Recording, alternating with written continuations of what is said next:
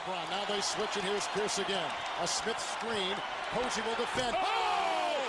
LeBron James with no regard for human life. Boston only has a one-point lead. Greer's putting the ball on a play. He gets it out deep. But Havlicek steals it. Over the Sam Jones. Havlicek stole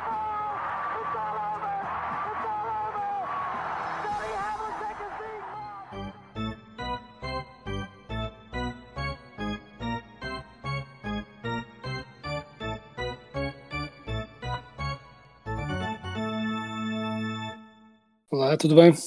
Tudo bem, estamos aqui a gravar às 20, e- começar a gravar às 23h42 do dia 10 de maio, portanto não muitos minutos depois de ter sido anunciado pelos Memphis Grizzlies que o, que o tem, tem uma lesão no joelho direito eh, que está em dúvida para o resto dos playoffs, Eh, isto é o que diz o, o comunicado.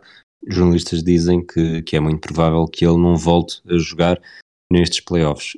Os Grizzlies. Exato. são a única equipa que não estão que não está a ganhar ou empatado, portanto esta é a única série que não está empatada neste momento. Os Warriors ganharam o jogo da última madrugada por 3 pontos já sem, sem Ja Morant.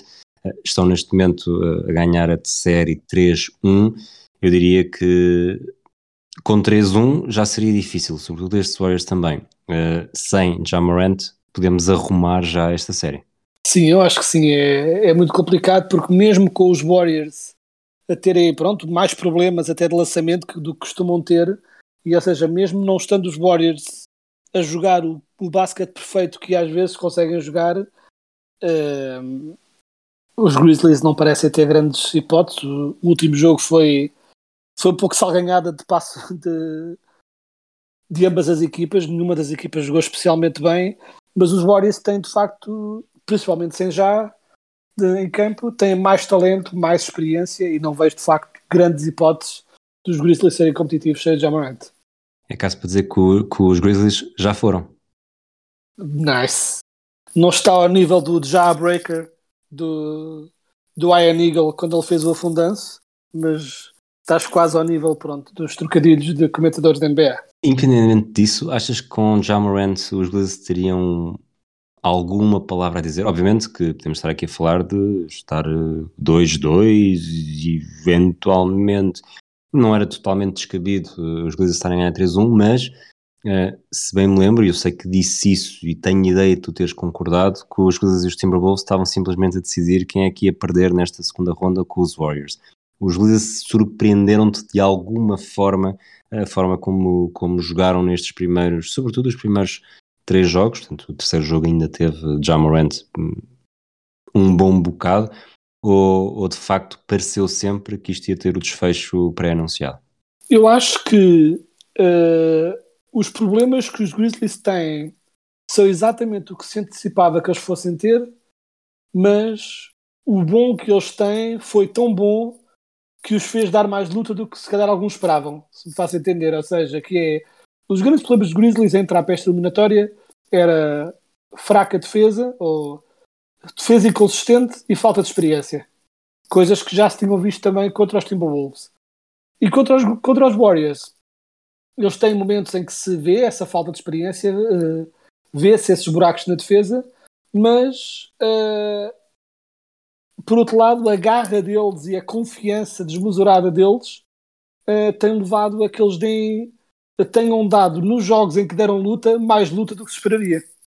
Portanto, ou seja, expectativa, acima das expectativas, mas ainda assim eh, há um- uma clara predominância dos Warriors que lá está, como se esperava. Não sei se eu tenho a ideia que metemos os dois Warriors a chegar à final de conferência eh, e isso vai mesmo acontecer, não é?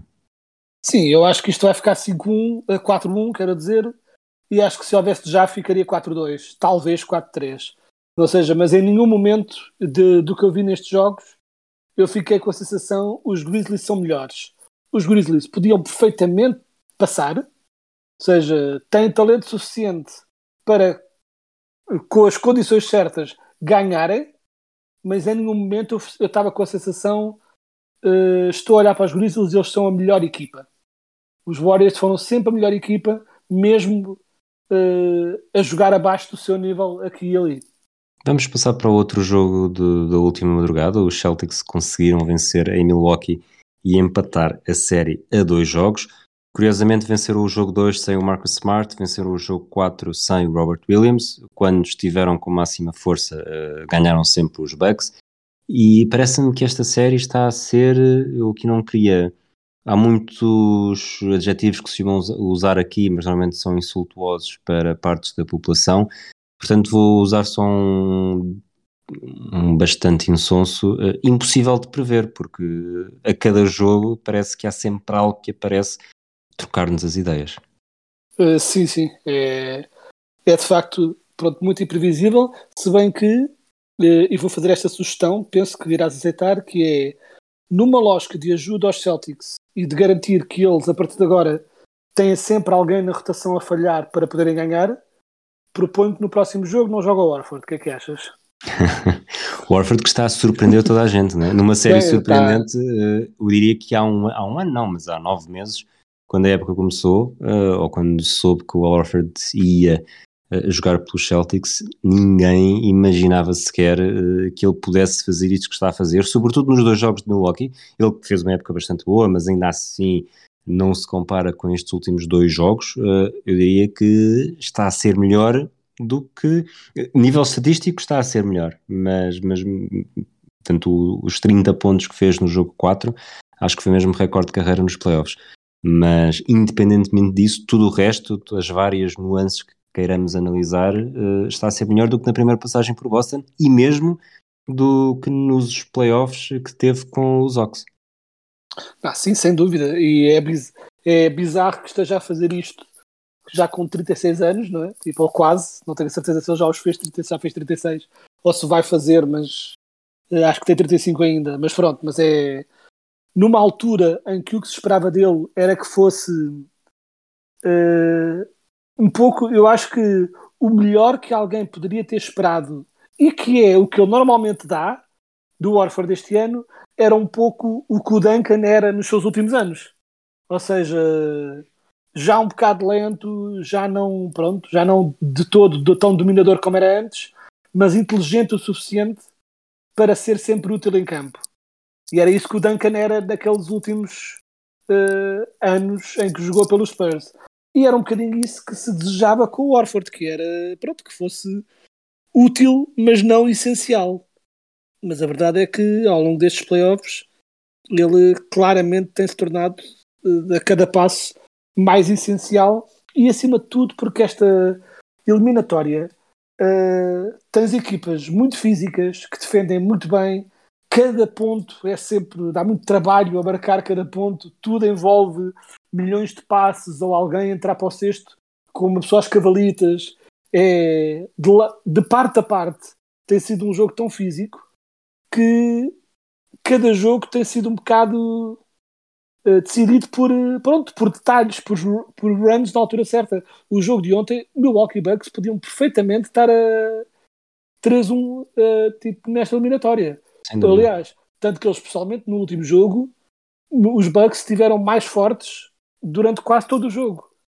E dava claramente a entender, pronto, uh, e principalmente quando o Yannis explodiu no terceiro período, antes no início do terceiro período, esperava-se, pronto, isto, esquece lá isso, tipo, os, os Bucks vão mesmo fazer 3-1.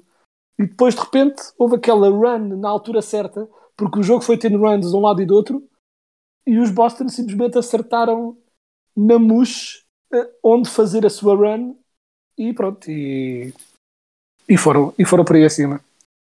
Diz uma coisa, tu não sei se foi no último episódio, eh, disseste que o teu instinto apontava para os Bucks na final da NBA. Mantém-se? Portanto, posso partir do princípio que consideras os Bucks favoritos nesta série? Uh, acho que é perfeitamente possível que eles sejam eliminados, mas não há, não há nada que eu tenha visto que me fizesse agora mudar de ideias só porque sim. Acho que Uh, continuo a achar os Bucks a melhor equipa desta conferência, mas o nível de melhor é tão uh, é tão fino que não me surpreendia de todo que fossem eliminados. Uma coisa importante que eu acho que, que ainda não se começou a falar, mas para qualquer, portanto, se os Bucks seguirem em frente, acho que isto não, não, não será tema, se os Celtics seguirem em frente, não tenho dúvida que isto vai acabar por deixar marca, mas ainda assim quero perguntar-te se tu achas que vai deixar marca ou que marca é que vai deixar. O, o Janis, por exemplo, que ontem jogou, uh, vou aqui confirmar só rapidamente, 41 minutos, uh, está com uma média de playoffs de minutos, agora estou sempre a falar de minutos, de um, 35.9. Obviamente que também ajudou, uma primeira ronda que não foi muito, necessariamente muito disputada, apesar de ter Uhum. um momento ali em que tremeram. Uh, em playoffs, uh, o primeiro lugar era para o Kevin Durant, fez 44 minutos e percebia-se, uh, tudo bem que foram só 4 jogos, mas percebia-se que estava completamente esgotado. Depois temos aqui Siakam com 43, uh, Kyrie Irving com 42 e logo a seguir Jason Tatum com 41 e meio. Os minutos do, do Jason Tatum até agora, nos playoffs, portanto os primeiros 4 jogos são contra Brooklyn, os segundos contra Milwaukee, temos 44, 41, 44, 36, 39, 42, 41, 41. E muitos destes 41 e mesmo muitos destes minutos são mais próximos do minuto seguinte uh, do que do que minuto baixo a nível de segundos. A pergunta é, uh, a série contra Brooklyn, apesar de ter sido uma sweep, uh, nenhuma das vitórias foi por mais de 7 pontos. contra Milwaukee, apesar de tudo, também temos tido jogos equilibrados, talvez ali o, o primeiro e o segundo foi confuso e também por aí, mas no, no, segundo, apesar da vantagem ter sido grande, o Jason Tatum teve quase sempre em campo, fez 42 minutos e 34 segundos. É inevitável que, que o Tatum acabe por quebrar, e quem diz o Tatum diz também outros jogadores dos Celtics que estão com, com médias bastante elevadas. O, tinha aqui ainda agora, o Jalen Brown está neste momento com eu devia ter feito isto, este trabalho muito melhor, mas 37 minutos, ponto 9. É o 17 com mais minutos. Uh, o Al Horford, como tu disseste, tem 35 anos e ontem também jogou, uh, se fartou, com 42 minutos. Sim, Achas e dos quatro, isto... o Al Horford com 35 anos está nesta eliminatória a jogar 38,6 minutos por jogo, ou seja, isto, digo eu, que ao fim de algum tempo não pode ser sustentável. Tipo, vai ter de se resolver de alguma forma.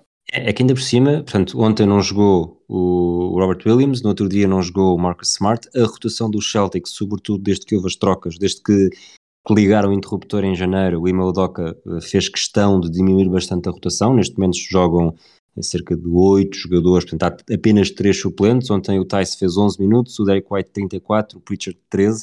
Portanto, nem sequer são suplentes quando naquela época do, do Mike D'Antoni dos Suns, 2000, ali 2007, 2008, uh, havia, havia, havia poucos, mas o Leandrinho Barbosa, por exemplo, fazia minutos que, que ombreava com, com o 5 inicial. Aqui há uma pressão cada vez maior, tudo bem que tanto, tanto o Tatum como o Jalen Brown são jogadores mais jovens, mas sinceramente esta série vai ser esgotante, os jogos não, mesmo que os Celtics sigam em frente, há pelo menos mais dois jogos em que não vos vejo jogar menos de 40 minutos, e depois, seja Heat, seja Sixers, parece mais do mesmo. Portanto, os Celtics correm aqui o risco de, mesmo que consigam chegar à final, provavelmente vão chegar lá completamente despremidos. Sim, e, se, e seja qual for a equipa que passe no outro lado, já lá vamos, são equipas que não terão que não teriam qualquer vergonha em fazer os Celtics correr, fazê-los esforçar-se por cada jogada, só que por outro lado eu também compreendo a posição dos Celtics, que é um, principalmente com o avançar da prova e com as equipas inteligentes contra quem eu estou a jogar, eles sabem que não têm qualquer hipótese uh, se puserem os suplentes a jogar. Exato. Não têm qualquer hipótese. Uh, se eles fazem uma rotação mais normal, vão perder. E então eles estão a correr o risco de mais vale dar tudo por tudo e fazer figas que, que os pulmões da malta se aguentem do que tentar fazer uma gestão e acontecer o que acontecia, uh, como por exemplo que criticámos durante anos do Budenholzer, por exemplo, não é? que fazia, era muito rígido na sua gestão de minutos e punha o Yanis a jogar não mais do que 32, 33 minutos por jogo e o que acontecia era que os Bucks eram invariavelmente, uh, usando uma expressão que tu já se viu usar muitas vezes, que é, eram invariavelmente comidos de cebolada sempre que o Yannis uh, não jogava, uh, não estava em campo. Agora acaba-se essa brincadeira, o Yannis está sempre em campo. O próprio Yannis ontem estava, via-se que a certa altura estava a ofegar, eles até lhe deram um descansozinho de um minuto em pleno quarto período, porque ele tinha mesmo de parar e ele próprio foi o primeiro a admitir, meio no gozo, mas meio falando verdade também, que depois de ter levado aquela pancada do Al Orford, que ele aproveitou para ficar uns minutinhos extra no chão porque precisava descansar porque aquilo já está, porque o jogo estava demasiado rijo. Ou seja, isto é o problema que é quando as equipas se pautam por este tipo de intensidade, é difícil fazer grande rotação. Porque se rodas muito é difícil manter essa intensidade. Uh, a não ser que sejam todos malucos. Uh, ou seja, é um equilíbrio estranho entre rodar mais jogadores para estarem todos a dar 100% e não rodar demasiado os jogadores para estarem todos a comunicar em conjunto e a jogar sempre com a mesma agressividade, mas sabendo que quem está em campo está a segurar as pontas dos espaços que tu abres por seres agressivo na bola. Né? Porque os Celtics, os Bucks também um bom bocado, mas os Celtics especialmente, jogam muito na pressão em cima da bola. Jogam muito em cima dos jogadores, sempre ali, sempre ali a picar. Uh, pronto, e isso cansa muito, mas também compreendo que seja difícil e estar, sempre a trocar de jogadores e manter essa ligação entre os jogadores uh, na defesa. Muito bem, vamos avançar para os outros dois jogos. Uh, jogos já agora, antes de passarmos para a coisa, queria só dizer uma coisa que me esqueci de dizer no Warriors Grizzlies. não me lembro agora quem é que disse isso, mas foi alguém que teve uma ideia excelente no Reddit e eu que tinha de partilhar, que é, e é uma solução para essas equipas que, como gerir os minutos de um jogador, esta é a melhor solução. Então, alguém reparou, e eu fui verificar, e era verdade, que o Wiggins marca sempre 17 pontos. Hum. Uh, nos quatro jogos contra os Grizzlies, o, o, Wiggins marcou 17 no primeiro jogo, 17 no segundo jogo, 16 no terceiro, 17 no, no quarto. Portanto, é incrivelmente consistente. Uh, e então alguém sugeriu que a melhor forma de o usar era não colocar o Wiggins a jogar o jogo todo, ou seja, não jogava nada, nenhum minuto do jogo todo, e nos últimos dois minutos punhas o Wiggins a jogar e como ele garantidamente como ele garantidamente ia ter de meter 17 pontos, tipo, não há hipótese de não fazer 17, se o metes só a jogar 2 minutos, faz 17 pontos em 2 minutos, jogo ganho. Acho que isto era uma solução incrível para a gestão de minutos, tipo, que, digo eu, seria plenamente imbatível. Acho Tracy é... McGrady com esteroides, não é? Exato. Mas pronto, dito isso, avança para que só para... esqueci de partilhar isto durante o nosso segmento dos Warriors e achei que era demasiado uma ideia demasiado big brain genial para não ser partilhada. Se me dissessem, depois de todas as séries disputadas os dois primeiros jogos, agora estou aqui a fazer de cabeça, mas os, Celtics estavam empatados, os Warriors estavam empatados, portanto havia duas equipas depois dos dois primeiros jogos a perderem 2-0. E, e eu diria que tanto os Sixers como os Mavs, que eram essas equipas, uh, as coisas não estavam nada bem paradas e provavelmente se, eu acho que foi o Bill Simmons que fez um power ranking de, das oito equipas e, e, se essas não eram as duas piores, uh, estavam lá perto. Ou pelo menos eu sei que na minha cabeça uh, achei isso.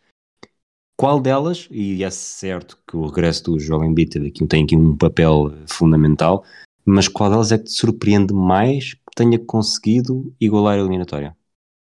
Uh, acaba por ser Dallas, uh, porque como disseste, embora eu, mesmo com o regresso do Embiid, eu achava uh, que os Sixers não iam conseguir ganhar dois de seguida, achei mesmo que ia ficar 3-1, mas eles tiveram o Embiid de volta e, e terem o, um dos maiores candidatos a MVP deste ano, ainda não fui ver as votações, mas presumo que tenha ficado em segundo nas votações, a seguir ao Jokic.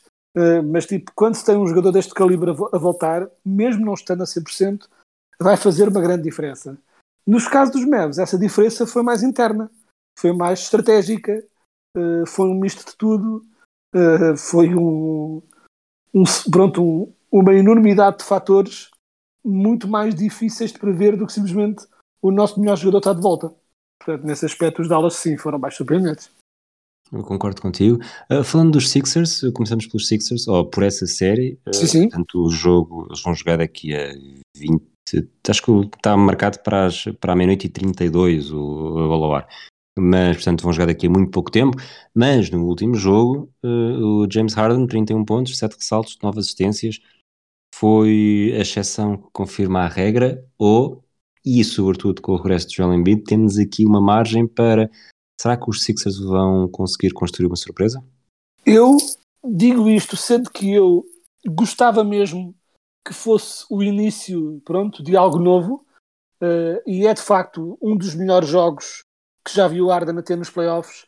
E acima de tudo, num jogo de playoffs que não é com os stakes elevados. Não é eles estarem a perder por 3-0 e recuperarem um jogo. Ou seja, um jogo importante que eles tinham de ganhar e o Harden jogou muito bem, não só a nível do passe, como tem estado a fazer nos restantes jogos também, mas acima de tudo a nível de uma agressividade de um modo geral.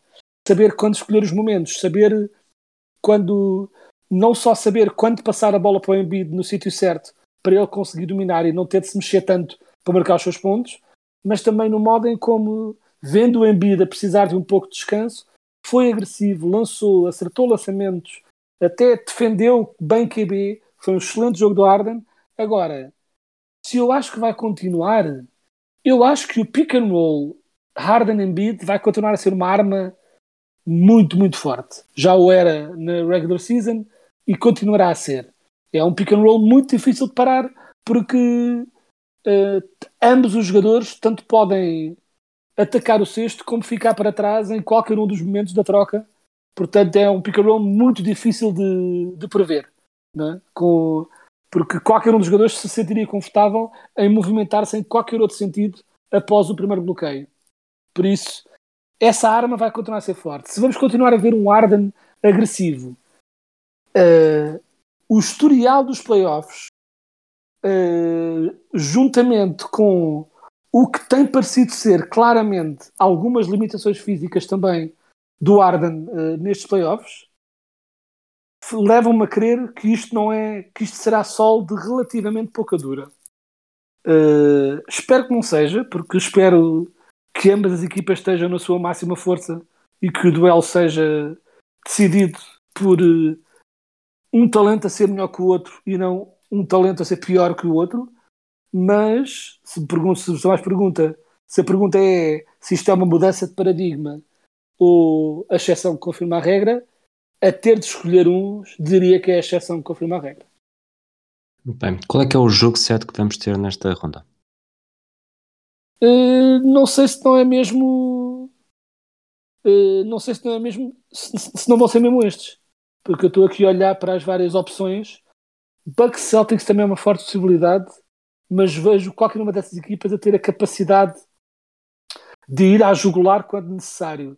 Aqui nos Miami Heat e nos Sixers há matchups, uh, há desequilíbrios tão acentuados no modo como estas equipas se encaixam uma com a outra que lhe dá uma certa aura de uh, imprevisibilidade uh, maior e faz com que, à falta de melhor escolha, digo, digo eu que é esta que vai a 7. É curioso porque nós, lá está, quando fizemos o, a antevisão dos playoffs, fizemos logo os palpites para todas as séries e com o número de jogos também.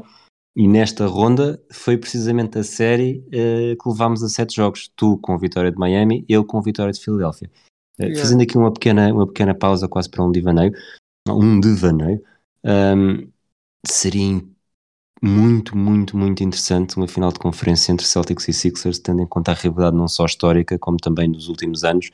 Uh, Joel Embiid contra Celtics, mesmo toda a história, mais uma vez, do Jason Tatum uh, Smart a defender o James Harden, havia aqui muita coisa, e mesmo ao Orford a voltar a competir, a competir depois de, de ter representado os Sixers uh, sem grande sucesso, seria bastante interessante. Não estou muito para aí virado que vai acontecer, mas há aqui uma estatística que eu tenho para ti, tenho estado a pensar isso nos últimos dias. Os Celtics são a única equipa ainda em prova que se podem gabar de não ter perdido qualquer jogo nestes playoffs para uma equipa com pior registro. Ok. Se estás a acompanhar. Estou a, porque... estou a, estou a tentar uh, manobrar a, a, frase na minha cabeça. Portanto, então, sou na... a única equipa que ainda não perdeu para uma equipa com pior registro? Exato. Das equipas que estão em prova? Exato. Portanto, o, o, os Celtics na primeira ronda jogaram contra uma equipa que tinha pior registro, mas fizeram uma sweep. Portanto, foram Exato. os únicos que conseguiram. Portanto, todas as equipas que venceram e agora pelo menos um jogo e agora estão com uma equipa com registro igual, é essa a lógica. Exatamente. E cheguem onde chegarem, já não há nenhuma equipa com registro pior ou inferior a 51 vitórias. Os Sixers também têm 51 vitórias. Os Miami obviamente, estão no primeiro, no primeiro seed têm, chegaram com mais triunfos e no Oeste estas quatro equipas também foram as quatro com mais vitórias do, na fase regular, todas elas conseguiram mais do que 51. Portanto, aconteça o que acontecer, eu diria que os Celtics vão sempre cumprir as expectativas e podem dizer, não, nós uh, batemos as equipas que eram mais fracas e depois, na verdade, até Pois é. tentámos surpreender um bocadinho mais. Yeah, era o que eu ia dizer, isso é uma estatística que o único intuito desta, desta estatística seria retirar o impacto de uma potencial vitória dos Celtics. Quer dizer, parabéns, ganharam, mas é, é só porque ganhavam sempre a, a equipas mais fracas. Uh, por outro lado, deixa-me pensar numa coisa que é uh, sabes o que é que acontece quando a Mariah Carey está a tentar uh, pensar no que há a dizer e, tipo, e, e perde-se um bocadinho no que está a dizer? Não. É um divaneio. Pegaste há bocado. Eu acho que há bocado fui, fui a divaneio por causa do jogo de futsal que era o divaneio, mas eh, pronto, Yeah. eu não consigo explicar os, os lapsos do meu cérebro. Yeah, quando disseste divaneio, metade, durante o resto desta conversa, metade de mim estava a ouvir-te e a responder e a outra metade estava a dizer faço com Mariah Carey com Whitney Houston. Talvez com a Celina Dion tenha, talvez com a Celina Dion tenha, tenha mais piada. Tipo, e pronto, estava só a pensar em nomes de divas para a piada resultar. Pronto. Muito bem. Olha, melhor. vamos, à, vamos à série que falta. O- os Mavs com os Suns. Eu acho que aqui nós tínhamos. Colocámos os dois os Suns eh, a vencerem os Mavs em seis jogos. Eu diria que os Suns a ganharem ou em seis ou em sete. Achas que o Luca consegue fazer a diferença? Ou agora, quando citando aqui. Eu acho que isto é da Sociedade Proibida, não sei, tu sabrás de certeza. Agora que a porra virou séria, eh, os Suns vão pôr o pé no acelerador. Portanto, quando de- deduzo pelo sotaque que tens de pensar na Cidade de Deus. E não na Cidade de Deus, Proibida. sim, desculpa. Cidade- sim. Zezinho, Zezinho ao caralho. Não, por agora, tipo, já... Porquê que eu porquê que eu estou a manter a minha tendência de colocar este podcast no, nos, ratings, nos ratings não adequados a menores? Porque é que a única frase que eu me fui lembrar do, do Raio da Cidade de Deus é o único para. É Zezinho ou. Dadinho? Dadinho? Tadinho, tadinho. Vês, nem Dadinho. esqueceste. Eu sou esse é pequeno. esquece, é, confundi os nomes, é Dadinho, eu sou esse é pequeno. Mas sim, mas acho que é, é da Cidade de Deus, sim. Mas eu acho que, pá, respondendo aqui à coisa que é esta série, esta série, meu Deus, isto hoje não está bem para nenhum de nós dois. É, São meia-noite e nove neste momento. Exato, e eu estou um bocado constipado e meio alucinado, eh, por isso peço desculpa. Eh, mas o que eu reparei eh, nestes vários jogos é há uma equipa que é claramente melhor e há uma equipa que está claramente com mais sede de ganhar. E isso está a fazer. é, o que leva, é o que levou a este equilíbrio. Que é. Os Suns são claramente melhores que os, que os Mavericks. Não quer dizer que não possam ser eliminados. Não seria a primeira da última vez que equipas melhores são eliminadas, seja por que razão for. Acontece. Mas são melhores. O que aconteceu neste jogo dos Mavericks foi um misto de a equipa entrar com mais garra, também haver mais partilha de bola, eh, até porque o Doncic, que estava a lançar muito bem, até tentava lançar um bocado pior nestes dois jogos, mas nem é só ter mais assistências, é mais há, há uma maior rotação da bola, ele deixar mais o Brunson e o Dinwiddie iniciar os ataques e os pick and rolls, para também ele próprio descansar um bocadinho e estar em condições nos grandes momentos. E acima de tudo, o que se notou também, e acho que se notou um bocadinho em ambos os jogos, duvido que se vá manter, mas notou-se, foi alguma arrogância dos Suns. Eh, o que para mim é bizarro, completamente incompreensível com uma equipa que, vamos dizê-lo abertamente, ainda não ganhou nada, eh, que esteja já pronto, que tenha com ares de arrogância. Literalmente não ganham nada, nem agora nem nunca, não é? Nada, não ganham nada. Tipo, eu não sou dessas pessoas que diz eh, rings or bust, mas por outro lado, também eh, quando perdeste o ano passado e este ano eh, estás a tentar ganhar, mas ainda não ganhaste nada, e notou-se, notou-se na pré-conferência quando lhes perguntaram sobre o que eles andavam a fazer no ataque ao Doncic, aquela troca de sorrisos, e vê-se que, e por exemplo, neste último jogo, acima de tudo, houve ali, pronto, por exemplo, o Chris Paul, o que aconteceu ali foi. Eh, e é raro, porque eu adoro Chris Paul e ele tende a tomar a decisão correta mais vezes do que não, mas vê-se claramente que ele estava de ego ferido, eh, porque marcaram algumas faltas e ele, em vez de perceber estes, eles neste jogo não me vão dar as 50-50 calls, vou jogar de outra forma, parece que há algo in inerente nele que não consegue resistir a tentar ser mais inteligente que os outros. Por norma, ele é, por norma, resulta. Nos, no último jogo não resultou de todo. Ele acumulou faltas de uma forma absurda. Pode-se dizer que algumas foram bem marcadas, outras não, mas a grande maioria das faltas foi o Chris Paul a, ser, eh, a tentar ser espertalhão e a coisa a não resultar. Portanto, e isso também demonstra um pouco essa arrogância uh, da equipa dos Suns, que é meteram na cabeça que bastava serem porreiros, que seria mais que suficiente para estes Mavericks. E eu repito, os Suns, para mim, são melhores que estes Mavericks. São claramente melhores. Mas têm de acordar para a vida e perceber que têm de os levar a sério. Dito isso, depois desta conversa toda, acho que vamos desacertar na, na previsão. Ou seja, acho que isto termina em 6 para os Suns. Mas é bom que eles usem. Pensei que tivessem aprendido a lição com os Pelicans, talvez ainda não, a ver se estes dois jogos de seguida perdidos contra os Mavericks fazem os Suns abrir a pestana e perceber que eles ainda não ganharam nada, ainda não têm nenhum troféu na mão e têm de, têm de ser os Suns que nós vimos durante a temporada todos os jogos. Vamos para este episódio 115, portanto, vamos falar de 2015. 2015, que é o ano em que os Golden State Warriors explodem e explodem de uma forma que destrói muitos mitos, sobretudo aquele que uma equipa não podia ser campeã simplesmente a lançar de três. Temos uma final contra os, os Cleveland Cavaliers que prometia muito mas eh, e agora estou aqui a falar um bocadinho de cor, portanto acredito que esteja errado, que possa estar errado em algumas das coisas que digo, mas eh, sinceramente acho que não vou estar. O, o Kyrie Irving e o Kevin Love lesionaram-se uh, e foram quase corpos não presentes no, na final. Tivemos um LeBron James que, que, não, que não ganhando, talvez tenha sido depois do Jerry West, o Jerry West que conseguiu mesmo ser MVP de uma final, uh, estando no lado derrotado o LeBron James talvez tenha sido depois dele aquele que mais perto esteve, ou depois dele, se quisermos, aquele que mais perto esteve de o imitar. Sem dúvida, e digo já, se eles têm perdido em 7 e não em 6, não sei se não ia acontecer. Ou seja, se eles têm, tipo, aliás, ponderou-se muito. Aliás, havia uma grande incerteza sobre este MVP, porque havia três nomes que estavam a ser atirados para o ar: uh, o Curry, o LeBron James e o Iguodala, que acabou por ganhar. Uh, ou seja, era um, um MVP que não havia um vencedor óbvio, mas eu lembro na altura de. Não, não sei bem como é que terminaram as votações concretas, mas lembro que se falou abertamente sobre se o LeBron não deveria ganhar eh, o Finals MVP pelo que andou a fazer durante este jogo.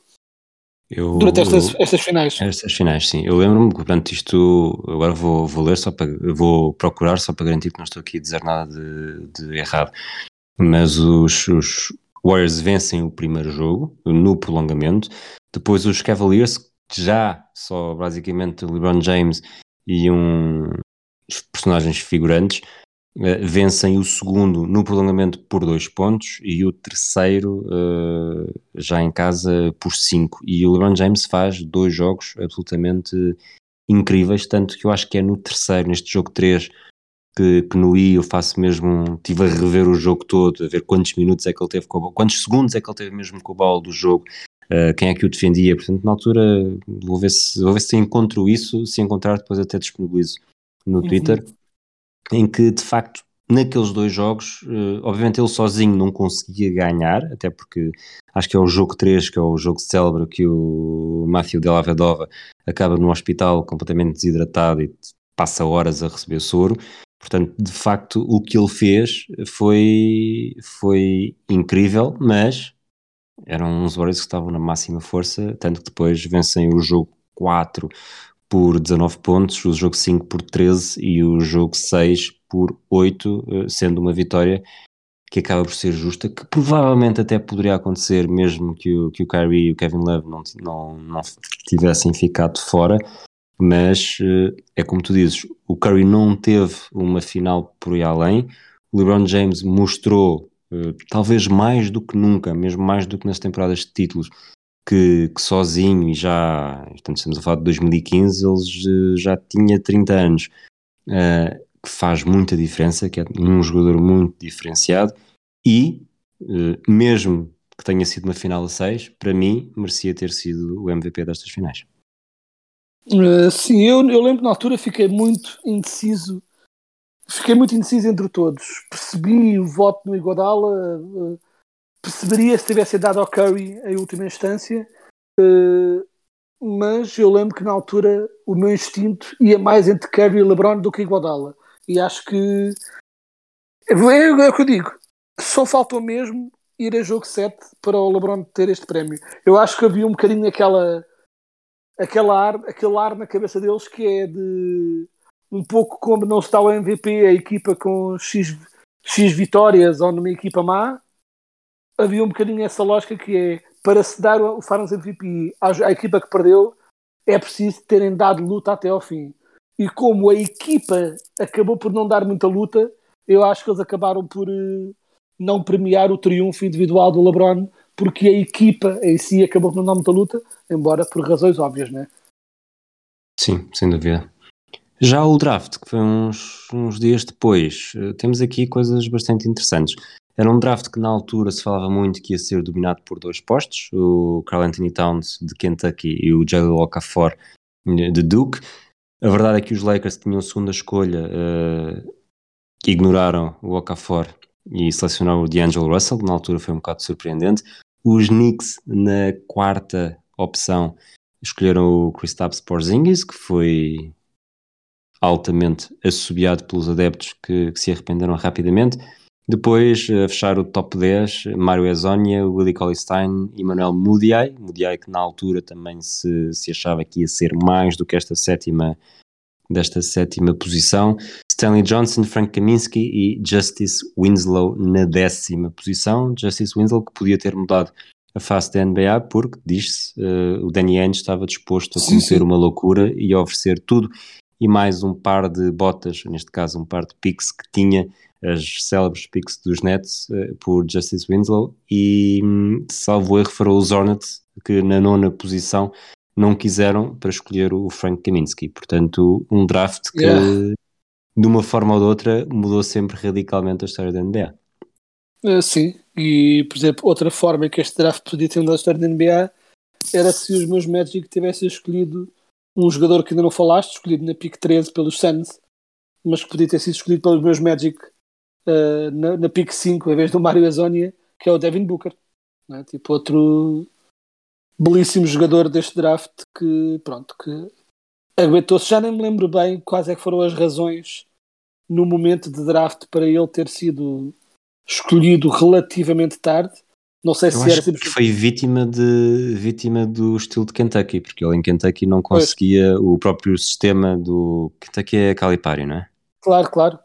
Uh, não, tinha, não tinha espaço para mostrar aquilo que de facto poderia valer na NBA. Não, e ainda por cima era uma equipa de Kentucky claramente dominada pelos, pelo, pelos grandes, né? pelos bigs. Né? Tínhamos aqui tínhamos Towns, tínhamos Collie Stein, tínhamos o Trey Lyles, ou seja, era claramente uma equipa em que o Calipari os pôs a jogar de dentro, dentro para fora e a bola sempre a circular pelos postos, o que fez com que o Devin Booker se tornasse agora me lembro disso, na altura até se falava, ironicamente, porque ele depois tornou-se um jogador eh, que compra que com uma defesa um bocadinho tremida, mas eu lembro que ele na college até era um jogador que era conhecido por defender bem uh, e era, pronto, acabava por ser assim um base certinho, uh, pronto, e depois na NBA teve finalmente a rédea para, passou, pronto, para mostrar tudo o que consegue e agora pronto, é o jogador que é que outros jogadores interessantes que estão no draft? Apesar de tudo, acho que os Celtics na 16 escolha não escolheram mal, com o, o Terry Rozier.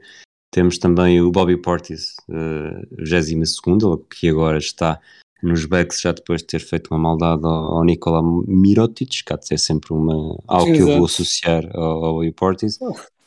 Temos uh, o Montrezl Harrell já no início da segunda ronda e e se calhar agora até vou para aqueles que não chegaram ao draft, mas chegaram à NBA. Uh, eh, o TJ McConnell, que, que, teve bons anos, uh, sobretudo em, em Filadélfia, ou bons anos em Filadélfia, mas há aqui um jogador eh, que quem, como quem não quer a coisa já tem dois títulos, dois títulos por equipas diferentes. Não sei se sabes de quem é que estou a falar. Dois títulos por equipas diferentes.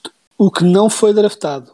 Que não foi draftado e que já tem dois títulos por duas equipas diferentes. O que não é nada de se deitar fora. Não sei se eu vi isto segundos antes de começarmos a gravar, minutos antes de começarmos a gravar, e depois não fui confirmar se nos 60 draftados há algum que já tenha títulos por equipas diferentes.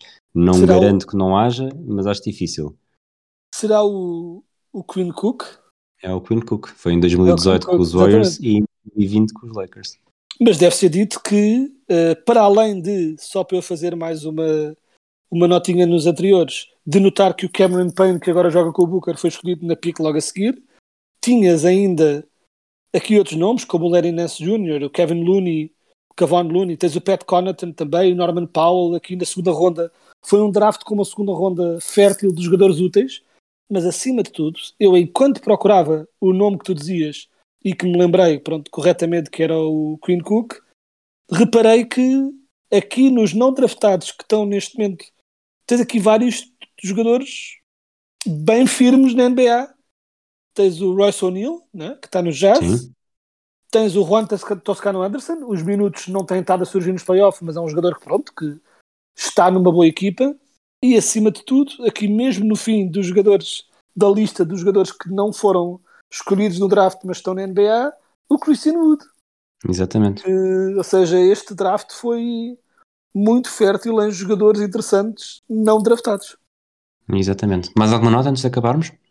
Não, acho que eh, já agora eh, estava a tentar Já fazia agora, rápido de é cabeça. a figura do, do jogo, da- do episódio. Exato. The Jawbreaker, como disse, pá, ainda, ainda hoje e meia vou vendo essa fundança do já, com o Ian Eagle a fazer essa call mítica. Eh, e pronto, estava só aqui a olhar, depois não vou spoiler mais, mas estava aqui a olhar para, para se fazer, quando se fosse fazer o 5 deste draft, e há aqui uma escassez séria de escolhas interessantes para small forward. Tipo, isto está muito fraquinho de, de wings a sério, tipo, neste, neste draft. Mas. Eventualmente o Josh Richardson a jogar a 3, mas, mas, mas É, é tudo jogadores com problemas. Stanley Johnson também desapareceu um bocado, Justin Winslow a mesma coisa, Kelly Oubre Jr. inconsistente, ou seja, isto é uma, é uma posição que terá de ser bem estudada para eu ver o que é que faço com este top 5 quando chegarmos a, a- a essas núpcias. é. Próximo episódio. eh, num mundo perfeito seria na próxima semana, mas na próxima semana vai ser um bocado complicado gravarmos. Não quer dizer que não gravemos, mas eh, não há de ser nem na segunda nem na terça, isso é garantido.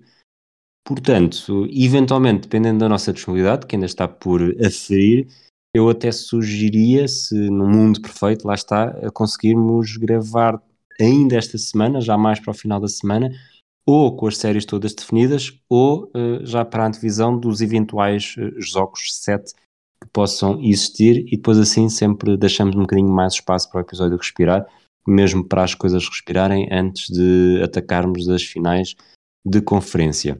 Por mim parece ótimo. Ótimo. Dito isto, um abraço, Quedas. Grande abraço. Um abraço para todos aqueles que nos ouvem. Até lá. A Smith screen. Posey will defend. Oh! LeBron James with no Boston only has a one-point lead. Greer's putting the ball on a play. He gets it out deep and Havlicek steals it.